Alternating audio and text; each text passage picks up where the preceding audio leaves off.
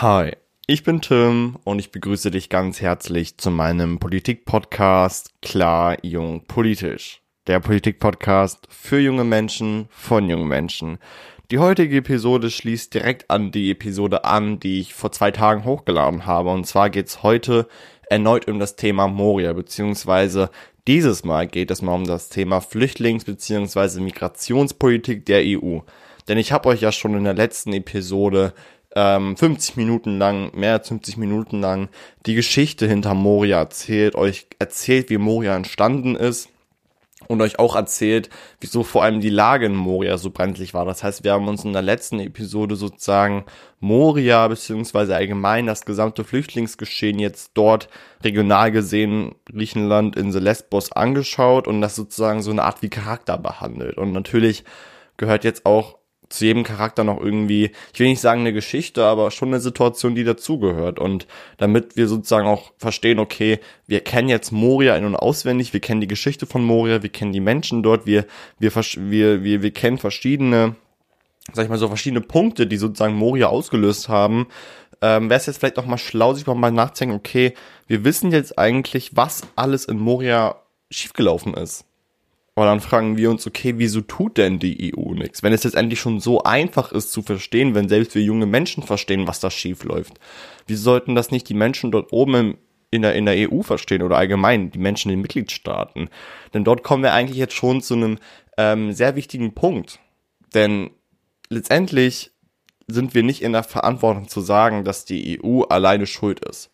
Wir können sagen, die EU ist schuld, weil, wie ich ja schon in der Episode davor erklärt habe, ist ja Moria, also die Errichtung eines Flüchtlingslagers dort auf diesem Standort, eine reine Initiative der EU gewesen. Es war ja nicht so, dass irgendwie Griechenland gesagt hat, ja, okay, komm, wir bauen uns ein Flüchtlingslager oder halt eben, wie es halt eben 2013 in der Errichtung war, ein, ein Screening Center, sondern es war die EU, die zu Griechenland meinte, yo, wir wollen hier bei euch so ein Screening Center 2013 aufbauen. Und dann hat die EU es weiter für jedes Jahr, jedes Jahr ausgebaut. Das heißt, Moria an sich war eine reine Initiative der EU. Das heißt, jetzt könnten wir sagen, okay, ja, die EU ist an den ganzen Sachen schuld, weil sie wollte das ja.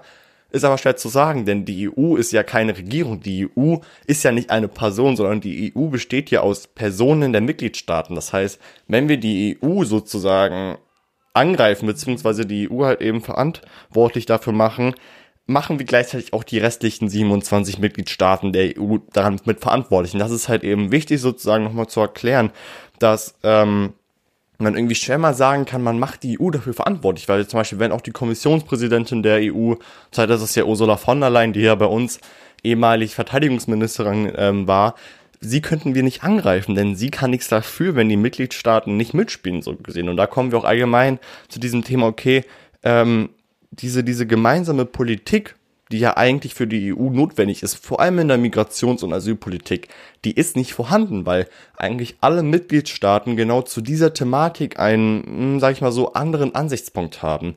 Damit beschäftigen wir uns aber gleich, denn davor beschäftigen wir uns erstmal mit der Frage, okay, Moria. Wir kennen ja die Geschichte, wir wissen ja, okay, Moria, bla bla bla.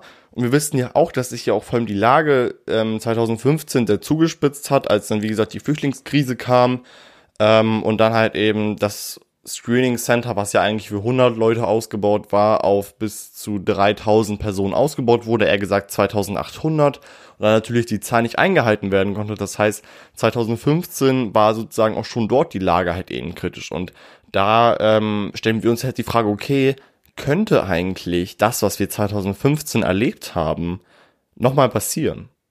Diese Flüchtlingskrise, die wir hatten, die ja für die einen katastrophal war, für die anderen komplett ähm, normal, beziehungsweise was heißt normal? Also für die einen war die, war die Katastrophe natürlich schlimm, beziehungsweise die Hilfe der Katastrophe. Es gab Menschen, die meinten, okay, die Menschen, die gerade auf der Not sind, die Menschen, die gerade eben auf der Flucht sind, die dürfen wir nicht helfen. Dann gab es auf anderer Seite die Menschen, die gesagt haben, hol die Menschen zu uns, wir helfen diesen Menschen.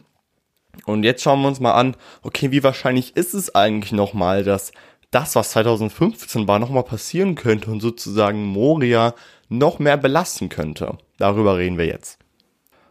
Auf jeden Fall kann ich dir garantieren, dass das, was 2015 war, ob das jetzt gut oder schlecht war, nicht nochmal passieren wird. Das ist ganz klar und ähm, ich werde jetzt auch die Argumentationen, die ich hier habe, ähm, verlinken, sage ich mal so. Also es gibt bei Podcasts immer eine Art Show Notes, Ähm, ich habe keine Ahnung, wie du zum Beispiel auf Spotify oder so an diese Show Notes kommst. Ähm, da packe ich halt immer alle Links rein, wo ich halt eben meine Quellen her habe.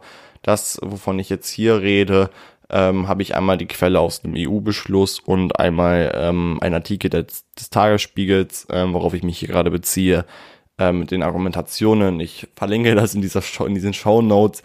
Ich habe wirklich keine Ahnung, wie du da drauf kommst. Ich finde das selber komplett kompliziert, aber wenn du die Quellen haben möchtest, ähm, schreib mich einfach an, ruf mich einfach an, keine Ahnung. Und dann gebe ich dir die Quellen auf jeden Fall.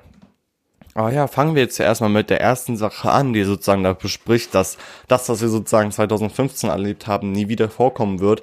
Und zwar ist sozusagen der Hauptpunkt, dass wir alle Erfahrungen gesammelt haben. Natürlich müssen wir sagen, die Krise, die es 2015 gab, ob man das jetzt eine Krise nennen soll oder nicht, ähm, die kam unerwartet. Es war nicht so, dass wir zwei Monate davor wussten, okay, es kommt eine ziemlich, ziemlich große Menschenmenge auf uns zu und wir sozusagen in der nördlichen Gesellschaft, sage ich mal so, müssen dafür verantwortlich sein, diesen Menschen zu helfen. Denn vor allem diese Verantwortlichkeit, die meiner Meinung nach selbstverständlich ist, anderen Menschen zu helfen, war tatsächlich für die meisten Mitgliedstaaten der EU nicht da. Allein Angela Merkel hat vor allem in dieser Krise 2015 unnormals viel Verantwortung übernommen hat, unnormals viel erreicht. Und dafür bin ich auch der Frau eigentlich relativ dankbar, ähm, ich bin zwar nicht so ein großer Fan von ihrer Politik, aber das war wirklich eine Sache, wo ich wirklich echt stolz war, wo ich mir dachte, okay, wow, das ist eine krasse Frau, sie hilft diesen Menschen. Aber man muss sich vorstellen, dass es eigentlich in, in, in der EU niemanden gejuckt hat. So vor allem die Länder, die ja vor allem jetzt stark davon betroffen sind, beziehungsweise als es ja alles angefangen hat, gab es ja noch kein Dublin-Abkommen, es gab kein, kein, kein EU-Türkei-Abkommen, sondern die Menschen sind einfach eingereist. Es gab nichts, es gab keine Regeln, sage ich mal so. Und ähm, da war es dann halt eben so, zum Beispiel die Transitländer wie Frankreich, Italien oder Griechenland, wo ja die Geflüchteten, die ja übers Meer geflüchtet sind, das, erst, das erste Mal angekommen sind, die hat das gar nicht interessiert. Die haben die Flüchtigen einfach sozusagen weiter, weiter, weiter in den Norden geschickt, weil sie immer gehört haben, dass die Geflüchteten immer nach Deutschland wollen, nach Großbritannien, in die Niederlande, also einfach in die sehr nördlich gelegenen Staaten, sage ich mal so. Und dann haben einfach die ähm, Länder wie Italien, Griechenland, Frankreich einfach gesagt, ja komm, wir schicken die einfach weiter, wir zeigen denen, jopp, nach da müsst ihr gehen und dann seid ihr in Deutschland. Und dann war das für die auch erledigt. Das heißt, am Anfang gab es sozusagen niemanden, der dachte, okay, wir müssen jetzt Verantwortung übernehmen weil es halt eben viele Mitgliedstaaten gab, die das dann halt eben sozusagen, ich will nicht sagen, in die Schuhe von Deutschland geschoben haben, aber sie einfach dachten, komm, like, fuck der Shit, so, die wollen eh nicht zu uns, also schicken wir die einfach weiter nach oben, so. Das war halt eben ein großes Problem, weil sozusagen dann halt eben gemerkt wurde, okay, diese Krise, die kam auf einmal. Die kam auf einmal und niemand war darauf vorbereitet. Und natürlich die EU mit 27 Mitgliedstaaten, wo auch wirklich einige Mitgliedstaaten beziehungsweise deren Oberhäupte der Mitgliedstaaten ziemlich, ziemliche Dick, ähm, Dickköpfe sind, meiner Meinung nach. Ähm, ist das auf jeden Fall schwierig, so kurzfristig, was ja in einer Krise klar ist, dass, dass man natürlich kurzfristig eine Entscheidung treffen muss, so kurzfristig eine einheitliche Entscheidung zu treffen. Weil natürlich kann die EU nur geschlossen handeln, wenn auch wirklich alle Mitgliedstaaten mit im Boot sind. Ähm, aber das ist halt eben schwer umzusetzen, so gesehen. Aber vor allem auch Deutschland hat viel, viel, viel Erfahrung dadurch gesammelt. Also ich habe ja davor schon erwähnt, es war ja eine richtige Ehrenmann-Aktion, beziehungsweise Ehrenfrau-Aktion von Angela Merkel, dass sie ja die Leute hierher geholt hat, dass sie gesagt hat, okay, wir übernehmen Verantwortung, wir schaffen das, ähm, wir haben die Kapazitäten, diese Menschen überhaupt aufzunehmen. Ähm, da wirklich Respekt von, ähm, aber sie hat letztendlich auch gemerkt, dass das keine gute Entscheidung war, sondern dass sozusagen diese in Anführungsstrichen ähm, europäische Entscheidung, für die ja eigentlich immer alle PolitikerInnen plädieren, die bessere wäre. Und das natürlich auch hier in Deutschland ähm, die Einreise von Geflüchteten, vor allem auch manchmal auch die unkontrollierte An Einreise von Geflüchteten, auch nicht unbedingt in der Gesellschaft ähm, sag ich mal, so guten Widerspruch erfahren hat. Also nicht gesehen, dass alle dagegen waren, aber es waren halt bestimmte Menschen dagegen, bestimmte Menschen dafür. Also sind sozusagen diese beiden Gesellschaftsgruppen aufeinander getreten und es gab natürlich auch Menschen, die haben ihr dagegen oder ihr dafür auch radikal ausgedrückt. Also andere Menschen verletzt, Sachen in Brand gesetzt, so, ihr wisst, was ich meine. Ich glaube, die Sachen, die 2015, 2016 aufgrund der Flüchtlingskrise passiert sind, Flüchtlingsheime wurden angezündet, diese ganzen Sachen, die vergisst man nicht so schnell. Und ähm, das wird das hat tatsächlich auch Deutschland nicht vergessen und es ist klar, dass wenn sowas nochmal kommen sollte, ähm, Deutschland unter der Führung von Angela Merkel, die jetzt ja noch für ein Jahr circa weniger als ein Jahr noch Bundeskanzlerin bleibt, sie hat ja angekündigt, dass sie jetzt zu der Bundestagswahl September 2021 nicht mehr antreten wird als Kanzlerkandidatin Da ist ja gerade bei der CDU die Diskussion, okay, wer wird Kanzlerkandidat? Ähm, Friedrich Merz, ähm, Armin Laschet oder ähm, Norbert Röcken.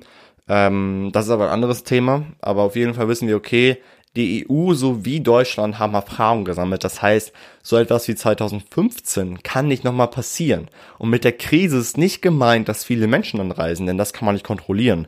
Sondern mit der Krise ist gemeint, beziehungsweise, dass die Krise nicht nochmal passiert, ist gemeint, dass sozusagen diese, diese, diese, ähm, soll ich formulieren, diese ähm, Auswirkungen und auf andere Seite halt eben auch die Umstände nicht mehr da sein werden. Es war ja auch so, es wurden ja Menschen an der Grenze zu Ungarn ähm, bedroht, erschossen zu werden oder sie hatten einen schlimmen Weg vor sich oder ähm, äh, Länder haben sich allein gelassen gefühlt, andere Länder haben ihre Dominanz gezeigt. Also das wird alles nicht mehr passieren. Klar, wenn so ein Menschenstrom auf uns zukommt, können wir das nicht ändern. Da können wir nicht sagen, das wird nicht nochmal passieren.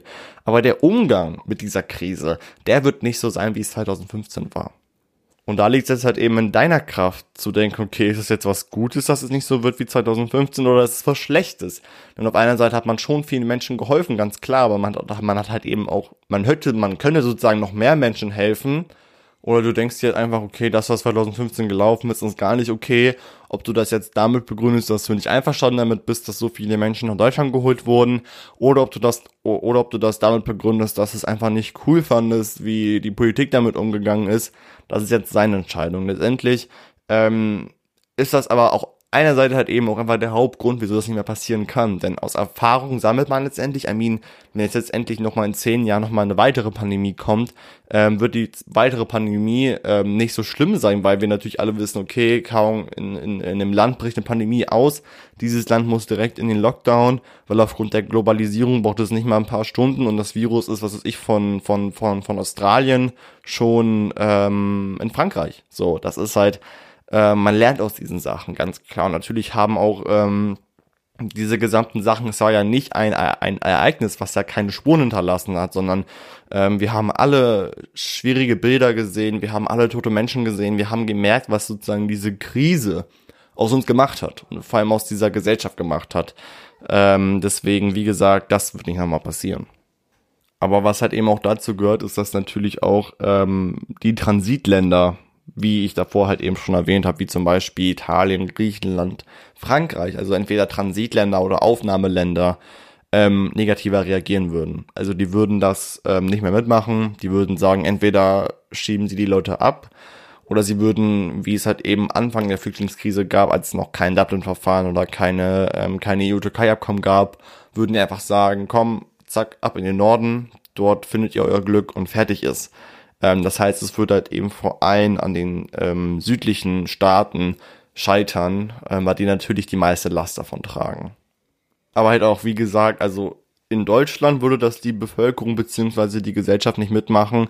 Das gleiche gilt aber halt eben halt auch für die Leute in den Transitländern, ähm, Aufnahmestaaten, in, allgemein in den südlichen Staaten. Ich glaube, da würde es die Bevölkerung noch weniger mitmachen. Ähm, damit würde man nicht nur die Gesellschaft aufmischen ähm, und wieder nochmal spalten, sondern man würde gegebenenfalls halt eben auch einfach andere Sachen riskieren. Ähm, deswegen wäre das keine gute Wahl so gesehen. Ich habe es da vorher schon angesprochen, und zwar ähm, die Schuld. Wer ist eigentlich schuldig für diese Krise und ähm, wer ist es, also bei wem haben wir sozusagen das Recht, ihm oder ihr die Schuld zu geben dafür, dass in Moria so versagt wurden? Das ist halt eben, wie gesagt, ähm, eine schwierige Frage, aber was wir sagen können, ist, dass die EU und die Mitgliedstaaten, die 27 Mitgliedstaaten Schuld daran haben. Ähm, das ist ganz klar. Also das ist halt eben auch der Grund dafür, wieso man auch behaupten kann, dass auch Deutschland schuld dran ist, dass ähm, das immer noch ein Problem bleibt, vor allem aufgrund der Ratspräsidentschaft, die ja Deutschland hat. Also Deutschland hatte sozusagen in dem Moment eine sehr ähm, führende Rolle in der EU gehabt, hätte Deutschland die Chance nutzen können, um sozusagen was dagegen zu machen. Deutschland hat es aber nicht getan. Das heißt, man kann auch vor allem Deutschland, dem Land, in dem wir leben, das vorwerfen. Und wir können auch der Bundesregierung, ähm, die sozusagen unser Leben hier mitgeschaltet, genau das vorwerfen, dass vor allem die dran schuld sind, dass ähm, das in Moria immer noch so weiterläuft. Das heißt, die Schuld geht ganz klar an die EU und an alle 27 Mitgliedstaaten. Denn ich habe nicht ich habe es nicht mitbekommen und auch andere Menschen haben es nicht mitbekommen und auch meine Quellen haben es nicht mitbekommen, dass sich da überhaupt irgendein Mitgliedstaat ähm, der 27 Mitgliedstaaten der EU massiv und sehr engagiert bei diesem Thema irgendwie gezeigt hat, sondern letztendlich, klar, es gab die, die hat's mehr gejuckt als die anderen, aber letztendlich gab es da niemanden, der gesagt hat, entweder machen wir das oder wir steigen aus. So, das heißt, für die hat das keine große Bedeutung gehabt, so gesehen. Aber man könnte auch einfach sagen, ja, dann geben wir einfach die Schuld ähm, den EU-Mitgliedstaaten, weil die EU an sich kann auch nichts dafür, wenn ähm, sozusagen die EU-Mitgliedstaaten nicht mitspielen. Das stimmt auf einer Seite, auf anderer Seite wiederum nicht, denn die EU hatte, wie gesagt, wie ich schon in der letzten Episode erwähnt habe, die Finger zu 100% drinne bei der Errichtung dieses Flüchtlingslagers und ist sozusagen auch verantwortlich für dieses Flüchtlingslager, weil es, wie gesagt, eine Initiative der EU war. Ähm, auf anderer Seite ist es aber halt eben auch die Schuld, dass vor allem die Frontex. Also die Frontex, das ist sozusagen die EU-Grenzschutzagentur. Diese Agentur Frontex unterstützt die griechische Regierung zum Beispiel bei der Grenzsicherung der EU-Außengrenzen, die halt eben zurzeit mit Stacheldraht und halt eben auch zur Not mit Tränengas oder Pfefferspray sozusagen abläuft. Das heißt, Frontex als Agentur, die stellvertretend dort für die EU ist, spielt da wirklich ihre Finger mit drin. Das heißt, die EU ist tatsächlich durch Frontex halt eben auch zuständig beziehungsweise verantwortlich dafür, dass auch die Umstände bei der Einreise beziehungsweise auch allgemein die Gewalt gegen den Leuten, ähm, die halt eben einreisen wollen, so stark ist. Denn letztendlich ist es halt eben auch so, dass vor allem auch Frontex ähm, eine, eine Sicherheitsagentur ist, die jetzt auch nicht unbedingt ähm, am beliebtesten ist, beziehungsweise jetzt auch nicht unbedingt so einen guten Ruf hat. Vor allem damit denken, dass natürlich die EU dann halt eben bei, bei so einem Thema wie ähm, Sicherheit weiter expandieren möchte. Also expandieren heißt zum Beispiel, keine Ahnung, wenn du jetzt, was ist ich, ähm, keine Ahnung, ähm, eine Hose hast, ne, du hast eine Hose in deinem Kleiderschrank, sagst aber, ich möchte mehr Hosen haben, expandierst du halt eben deine Hosen so gesehen. Also du, also du, du, du vermehrst halt eben, also wenn zum Beispiel ein Unternehmen ein Grundstück gekauft hat und sagt, okay, das Grundstück ist jetzt voll gekauft, ähm, wir wollen sozusagen mehr abbauen, wir wollen mehr Geschäftsstellen bauen, expandiert halt eben dieses Unternehmen. Und so möchte halt eben auch die EU ähm, vor allem beim Personal bei der Frontex halt eben mehr expandieren, weil die Frontex hat zurzeit so um die 2000 bis 3000 MitarbeiterInnen und die EU möchte auf bis zu 10.000 erhöhen. Ähm, mal sehen, ob sozusagen dann dadurch die EU noch mehr ihre Finger drinne haben wird, vor allem mit dem Grenzschutz der EU-Außengrenzen. Ich habe ja letztens auch schon erzählt, in der ähm, Episode Spalten uns Nationen, wie so ja auch vor allem Grenzen keinen Sinn machen. Da kannst du mal gerne reinhauen, reinhören auf jeden Fall. Aber ja, wir wissen auf jeden Fall, okay, Schuld, Mitgliedstaaten, alle 27 Mitgliedstaaten, auch Deutschland haben, haben Schuld, sowie die EU, vor allem aufgrund dessen, weil halt eben auch die EU an sich sagen könnte, ja, okay, komm, Mitgliedstaaten, bla bla bla, aber die EU gleichzeitig auch ihre Finger drinne hat mit Frontex. Das heißt, eigentlich sind beide schuld. Eigentlich ist die EU schuld und noch 27 weitere Leute. Das heißt, wir haben sozusagen auf der Anklagebank 28 mh, hm, Personen, sag ich mal so, die halt eben schuld dafür sind.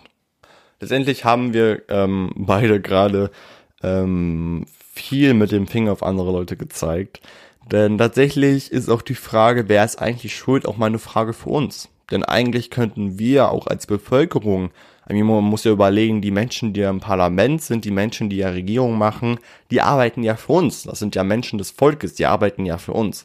Das heißt, eigentlich hätten wir auch als Bevölkerung die Verantwortung beziehungsweise die Macht zu sagen, wir wollen das alles gar nicht. Wir wollen, dass ihr den Menschen dort helft aber irgendwie passiert da nicht richtig was. Also klar, es gibt ab und zu mal ein paar Demonstrationen in ein paar Großstädten, aber so passiert da nichts. Das heißt, eigentlich liegt auch die Schuld bei uns. Ich hätte das ja auch davor schon erwähnt in der vorherigen Episode, wo es um Moria ging.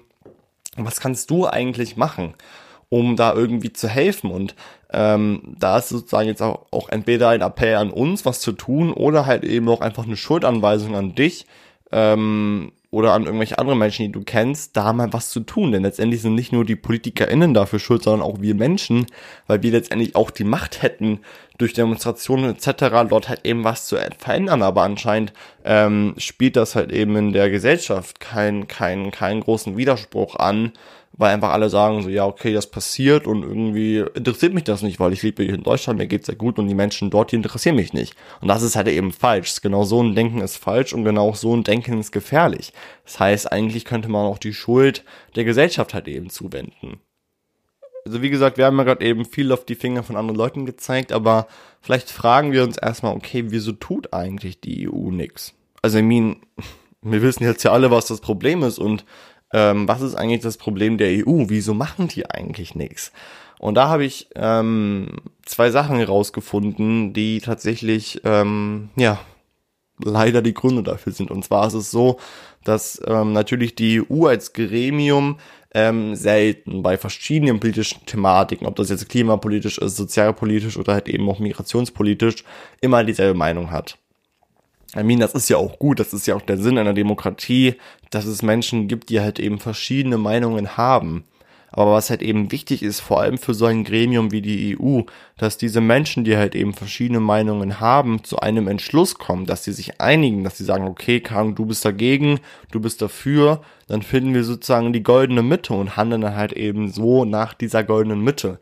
Und das ist halt eben dieses Know-how, das die EU vor allem in der Migrations- und Asylpolitik nicht besitzt. Es gibt andere politische Thematiken, wo die EU das super drauf hat, sage ich mal so. Ähm, aber dann gibt es wiederum halt eben die Migrations- und Asylpolitik, wo die EU wirklich, ähm, ja, wie soll ich sagen, ähm, keine Kompetenz besitzt, sich da irgendwie zu einigen. Das ist tatsächlich, also es wird auch nicht funktionieren. Es wird nicht funktionieren, in der Migrationspolitik sich zu einigen. Das heißt, wenn es funktionieren sollte, müsste in den meisten Ländern, was ist ich, der Regierungschef oder die Regierungschefin wechseln, ähm, weil es einfach so fest verankert, verankert ist, entweder in der Kultur oder einfach in der Deckensweise, dass Menschen, vor allem beim Thema anderen Menschen zu helfen, einen, einen verschiedenen Ansichtspunkt haben, so gesehen. Das heißt, die EU, also ein Grund, wieso die EU nicht nichts tut, ist, dass sich die EU und auch die Mitgliedstaaten immer noch nicht die finale Frage gestellt haben, helfen wir den Menschen oder helfen wir den Menschen nicht.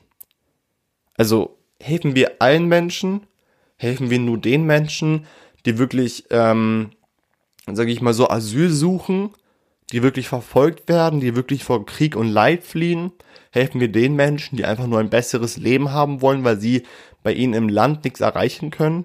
Oder helfen wir den Menschen, die einfach nur Bock haben, ein bisschen rumzureisen und auf dem Geld von anderen Leuten zu leben?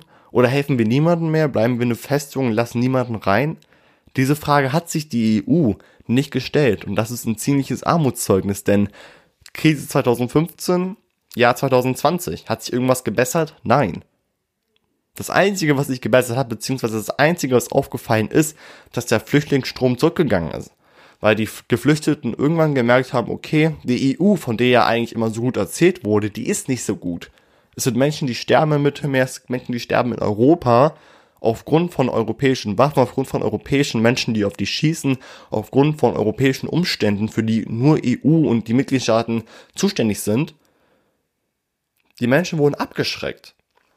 Und entweder war das halt eben eine Masche von der EU, entweder haben die gesagt, okay, wir wollen die Menschen abschrecken, indem sie halt eben genau das machen, oder sie haben es unbewusst gemacht.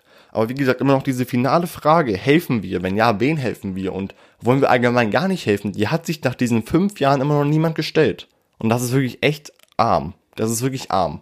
Vor allem, wenn man bedenkt, dass man sozusagen in dem Moment, in dem man halt eben sich nicht diese Frage stellt, immer noch jede Sekunde mit Menschenleben spielt. Das ist einfach nur asozial, ehrlich gesagt. Der andere Grund, wieso die EU tatsächlich da nichts tut, ähm, ist, dass die EU tatsächlich auf Griechenland vertraut. Das heißt, die EU sagt immer, ja, das ist ja Griechenland ist ja betroffen davon. Also soll sich auch Griechenland drum kümmern und anscheinend ist auch die EU begeistert davon, dass auch Griechenland an sich in der Lage wäre, sich halt eben drum zu kümmern, was halt eben falsch ist. Ich habe ja schon in meiner Episode davor erwähnt, Griechenland kam in dem Moment frisch aus einer Finanz- und Wirtschaftskrise und auf einmal hatte Griechenland so eine hohe und so eine enorme Aufgabe vor sich gehabt. Und wenn jetzt sozusagen die EU kommt und sagt, ja, okay, Griechenland schafft das doch, obwohl sie ganz genau wissen, dass Griechenland das nicht schafft, dann ist das doch einfach verlogen. Letztendlich auch dieser EU-Türkei-Abkommen, den ich ja letztes Mal erwähnt habe, der funktioniert nicht mal richtig, weil die griechischen Behörden nicht hinterherkommen. Die haben einfach keine Mittel, jetzt auch im Jahr 2020 das nicht einzuhalten, obwohl ja dieser, dieses EU-Türkei-Abkommen immer noch sozusagen festhält. Das heißt, die EU als Kaum ab, abgehobener und ähm, hochständiger Typ sagt, ja, okay, ist ja Griechenland, Griechenland ist in, der, ist in der Verantwortung, Griechenland kriegt das hin. Und wenn man dann Griechenland fragt und man ganz genau weiß, okay, die Umstände in Griechenland sprechen doch dafür, dass da nichts läuft, dann ist Griechenland zu stolz, um, um nach Hilfe zu fragen. Ich habe das aus dem Artikel gut gelesen. Griechenland ist einfach zu stolz, um zu sagen, wir brauchen Hilfe. Griechenland ähm, ist, ist, ist, ist ein wunderschönes Land und hat auch wirklich eine, eine starke Gesellschaft und ist sich einfach zu stolz zu sagen, wir brauchen Hilfe, wir kriegen das nicht mehr hin. Und Griechenland spielt dieses Spielchen mit Menschenleben. Anstatt dass sie einfach mal den Mund aufsagen und sagen, okay, wir kriegen es nicht mehr hin, wir kriegen es nicht hin, die Menschen leiden bei uns, wir kriegen so zack. Und wenn sich natürlich Griechenland nicht beschwert, kriegt Griechenland auch keine neuen Hilfen mehr. Das heißt, die EU ist dann auf anderer Seite wiederum doch nicht schuld, weil die EU von Griechenland nicht genug Hilfe sozusagen angeschrien bekommt. Auf anderer Seite müsste aber die EU erkennen, dass es in Griechenland nicht gut läuft und Griechenland offen sagen, yo, vielleicht willst du uns nicht sagen, dass es dir schlecht geht, aber hier trotzdem kriegst du Hilfe. Das heißt, eigentlich liegt die Schuld dann wiederum bei beiden. Das heißt, Griechenland, die einfach nicht sagen, dass sie Hilfe brauchen, weil sie zu stolz sind und die EU, die aufgrund der nicht Hilfen, Hilferufenden Griechenlands, die sagen, okay, die brauchen keine Hilfe, aber die Leute da im EU-Parlament und allgemein dort wissen ganz genau, was in Griechenland abgeht und sagen einfach so, ja, solange Griechenland nicht nach Hilfe fragt, helfen wir, helfen wir auch nicht so gesehen. Ähm, das ist einfach nur schlangig. Also, einfach nur beides einfach nur Schlangen, die wirklich dieses Spielchen auf, auf Kosten von Menschenleben spielen. Ich habe jetzt gerade eben viel ausgeteilt und zum Austeilen gehört ja halt eben auch Vorschläge machen. Das werde ich jetzt auch machen.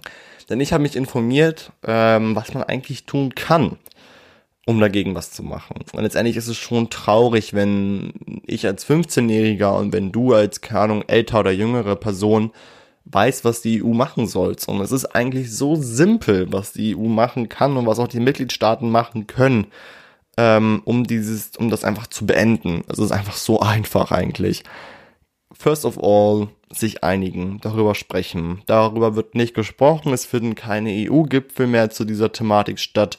Das Einzige, worüber gesprochen wird, ist Corona, mal über den Klimawandel, aber es wird nicht über die Flüchtlingspolitik gesprochen. Es wurde gesprochen, klar, vielleicht vor drei Wochen, vor vier Wochen, aber es muss jetzt drüber gesprochen werden. Genau jetzt. Second of all, zweite Sache, die die Menschen dort machen können, ganz einfach eine humanitäre Katastrophe ausrufen. Es ist so, es gibt sozusagen in der EU, ähm, wie soll ich sagen, eine, ein ähm, Kommissariat, das nennt sich, ich muss mal kurz googeln, oh, gib, mir, gib mir eine Sekunde. Huh, das Europäische Amt für humanitäre Hilfe und Katastrophenschutz. Kurz Echo, ich habe gerade eben, bei Echo hört sich gar nicht an wie das, aber anscheinend irgendwie Englisch oder so, keine Ahnung. ECHO, also das Europäische Amt für humanitären Katastrophenschutz, hat verschiedene Rechte. Eigentlich ist sozusagen ECHO dafür da, wenn jetzt zum Beispiel was ich ein Erdbeben in Singapur passiert und Singapur eben nicht zur EU gehört, ähm, dass halt eben dann von Seiten der EU halt eben an Nicht-EU-Mitgliedstaaten Hilfe kommt, aber gleichzeitig ist halt eben auch ECHO dafür verantwortlich, also das Europäische Amt für humanitäre Hilfe und Katastrophenschutz, auch das in der EU zu koordinieren, also zu wissen, okay, was geht gerade in der EU falsch? Und da helfen die halt eben auch. Und Echo macht halt eben bei Griechenland nix, ähm, was halt wiederum daran liegt, dass Echo erstmal von den Mitgliedstaaten dazu beauftragt werden muss, was zu machen. Das ist halt eben wieder sozusagen dieser Teufelskreis so gesehen. Und ähm, das ist halt eben auch das, jetzt kommen wir halt eben auch zum nächsten Punkt, ähm, third of all, dass ähm, das EU-Türkei-Abkommen, was wir ja eigentlich haben, ähm, gestärkt werden muss. Ich habe davor schon erwähnt, okay, es gibt das Türkei, ähm, das EU-Türkei-Abkommen, was ja vor vielen, vielen Jahren beschlossen wurde und was ja immer noch läuft. Aber es läuft nicht gut. Auf einer Seite aufgrund von Griechenland, weil Griechenland sozusagen verwaltungstechnisch nicht hinterherkommt. Aber es ist halt eben auch wichtig, dass ähm, man der, dass man sozusagen dieses Abkommen stärken muss und vor allem auch der Türkei mehr entgegenkommen soll, denn ähm, sag ich mal so, die Lage zwischen EU oder einzelnen EU-Mitgliedstaaten und der Türkei ist nicht das Beste. Und eigentlich hatte die Türkei immer eine große Macht, indem sie gesagt haben, okay, wir beenden das einfach alles hier und dann gehen die Flüchtlinge wieder unkontrolliert zu euch. Und das ist natürlich eine große Macht, die dann die Türkei halt eben in diesem Falle hat. Ähm, das heißt, es war da halt immer sozusagen von der EU wichtig, sich da irgendwie relativ immer einzuschleimen und zu sagen, okay, Türkei, wir bleiben so nett zu dir, dass du es wenigstens nicht beendest. Und das ist halt eben falsch, denn die EU muss sozusagen der Türkei vor allem in der Beziehung entgegenkommen. Denn man muss halt eben dazu sagen, was halt eben dabei wichtig ist, dass sozusagen auch die EU sich in dem Falle mehr von Russland distanziert. Denn jetzt kommen wir sozusagen in die Kriegsgeschichte wieder rein. Denn wir wissen, okay, dieses EU-Türkei-Abkommen geht ja nur für syrische Geflüchtete. Klar. Und in Syrien ist jetzt halt immer noch ein Krieg, ne? Assad-Truppen versuchen das Land zu erobern, ähm, unabhängige autonome Gruppen versuchen das zu verhindern. Ne? Assad ist ja der Präsident von Syrien und ähm, viele, viele, viele Menschen werfen ihn vor, dass er sein eigenes Volk tötet, weil halt eben Syrien ein sehr umkämpftes Land ist, sage ich mal so, und auch sehr unentschlossen ist. Und Russland trägt halt eben bei diesem Syrienkrieg eine sehr wichtige Rolle. Denn diese militärische Offensive, die von Seiten Assads kommt, funktioniert nur durch Russland. Würde Russland Assad nicht unterstützen, militärisch gesehen, hätte Assad keine Chance mehr. Der ganze Krieg wäre theoretisch gesehen beendet. Das heißt, es liegt eigentlich nur an Russland. Russland hat die große Macht, Russland hat die große Verantwortung, weil sie sozusagen Assad mit, mit militärischem Material so unterstützen, dass er diese militärische Offensive weitermachen kann. Wenn Russland sagen würde, bei Assad, wir unterstützen nicht mehr, müsste Assad zurück in die defensive ähm, Militärtaktik, ähm, sage ich mal so. Und ähm, da ist es halt eben so, dass, wie gesagt, ähm, Russland halt eben bei dieser militärischen Offensive eine große Rolle spielt und würde letztendlich die EU sagen, okay, ähm, Russland, du kriegst entweder Sanktionen oder was ist ich was, um sozusagen Russland zu demonstrieren, das, was du machst, geht gar nicht ähm, wäre das kein Problem mehr. Das heißt auch sozusagen auch dieser Flüchtlingsstrom würde halt eben auf einer Seite zurückgehen, auf anderer Seite wäre es dann halt eben auch wiederum möglich, gewisse Schutzzonen in Syrien halt eben einzurichten, ähm, sodass halt eben auch Flüchtlinge nicht mehr fliehen müssen, sondern einfach dort in ihrem eigenen Land halt eben Schutz suchen können, so gesehen. Es gab auch vor allem aus Deutschland ähm, viele verschiedene äh, Menschen, die das auf einfach, auch einfach gefordert haben. Zum Beispiel halt eben Norbert Röttgen, der auf einer Seite Vorsitzender des ähm, Ausschusses für Auswärtiges war, beziehungsweise ich glaube immer noch ist und äh, gleichzeitig auch CDU-Spitzenkandidat, beziehungsweise Kandidat für, für den Parteivorsitz, der hat das gefordert, halt eben auch ähm, die Grünen-Vorsitzende Frau Baerbock. Also es ist, es ist eigentlich auch in Deutschland ein Thema, ähm, was wirklich sehr zerrissen war. Es gibt wiederum Menschen, die sagen, okay, wir dürfen uns mit Russland nichts verspielen, aber auf der anderen Seite hat eben auch die Menschen, die sagen, okay, wir dürfen zu Russland nicht zu nett sein, denn Russland hat halt eben auch in vielen Sachen ähm, halt eben seine Finger drin, so gesehen.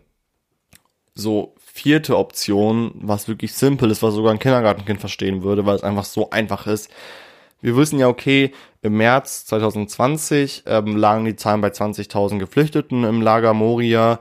Ähm, Im September 2020 lagen die Zahlen bei 13.000 Geflüchteten im Lager Moria. Das heißt, ich persönlich gehe jetzt raus, dass ich allgemein jetzt, egal ob jetzt bei dem neuen Lager ähm, Karatepe, was ja was gut zu wissen ist, es war, also das ist ja so, okay, wir wissen ja, okay, Lager Moria ist abgebrannt im September, viele Geflüchteten wurden auf das Lager Tarap ähm, Karatepe umgelagert, das war früher ein Militärstützpunkt, das heißt, dort liegen viele Patronen, viele Munition, sehr verseucht, nur als Zwischenbilanz und da müssen Menschen leben tatsächlich. Ähm, das heißt, ich persönlich gehe davon aus, dass sich jetzt auch allgemein auf der gesamten Insel Lesbos circa noch so 15.000 bis 16.000 Menschen befinden.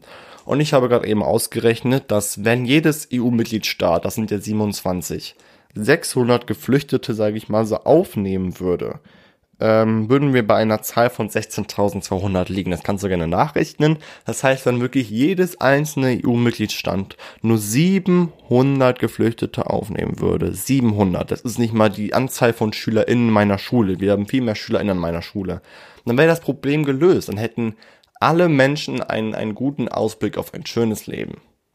Und ich glaube, das ist doch einfach eine Option, die einfach chillig ist. Es ist doch einfach easy. Es ist doch einfach einfach. Was, was, was ist denn daran schwer, letztendlich gesehen? Und ähm, natürlich ähm, muss mir jetzt ein, ein, ein Fachmann oder eine Fachfrau beantworten, welche dieser vier Möglichkeiten ähm, realistisch sind oder welche nicht. Aber zu einer weiteren Möglichkeit brauche ich keine Antwort von irgendeinem Fachmann oder irgendeiner Fachfrau. Denn wir wissen alle, dass die beste Lösung eine europäische Lösung ist. Ich habe gerade eben gesagt, dass ich tatsächlich diesen Satz ähm, ziemlich blöd finde, weil ich den eigentlich von vielen PolitikerInnen höre, aber es ist wahr. In der EU ist es nicht gut, wenn ein Staat einen Alleingang macht, sondern die EU ist wirklich nur stark und die EU kann wirklich nur helfen, wenn es eine europäische Lösung gibt, äh, beziehungsweise eine EU-Lösung, mit dem, mit der alle Mitgliedstaaten einverstanden sind. Erst dann macht die Hilfe einen Sinn. Das heißt, wir wissen, okay, das Wichtigste, was, was, was getan werden muss, wir brauchen eine europäische beziehungsweise eine EU-Lösung genau zu diesem Thema. Aber ja, das war die Episode zu diesem Thema, zum Thema Moria. Ich habe mir jetzt überlegt, okay, ich mache zwei Episoden zu diesem Thema, weil es wirklich echt wichtig ist. Ich werde auf jeden Fall dieses Thema ansprechen, je nachdem, wie sich das entwickelt. Du weißt, was du zu tun hast, nutzt deine Reichweite, mach dich laut und sag, dass das nicht so funktioniert. Ich bin gerne, gerne offen für Meinungen zu diesem Thema. Ähm, es gibt ja verschiedene Menschen, die verschiedenes dazu denken. Ich hoffe, dir hat diese Episode gefallen. Ähm, die nächsten Episoden werden dann wieder um was anderes gehen, gehe ich davon aus, je nachdem, wenn noch irgendwas passiert, vielleicht wieder darum. Es ist aber ein wichtiges Thema. Wir junge Menschen müssen uns auf jeden Fall damit beschäftigen, vor allem wir junge Menschen in diesen reichen Ländern hier. Ich hoffe, wie gesagt, dass dir diese Episode gefallen hat. Ich wünsche dir schöne Weihnachten. Morgen ist es ja soweit. Ähm, bleib hoffentlich gesund. Ähm, wir hören uns auf jeden Fall noch vor dem neuen Jahr. Ähm, wie gesagt, hoffentlich hat's dir gefallen. Wir hören uns nach dieser Episode. Gehe ich essen, denn meine Schwester hat heute Geburtstag. Sie wird zwei Jahre alt. Woo. Ähm, kam noch eine Freundin zu mir und wir haben heute noch einen schönen Tag. Ähm, ja, Vielen Dank fürs Zuhören. Wir hören uns. Bye.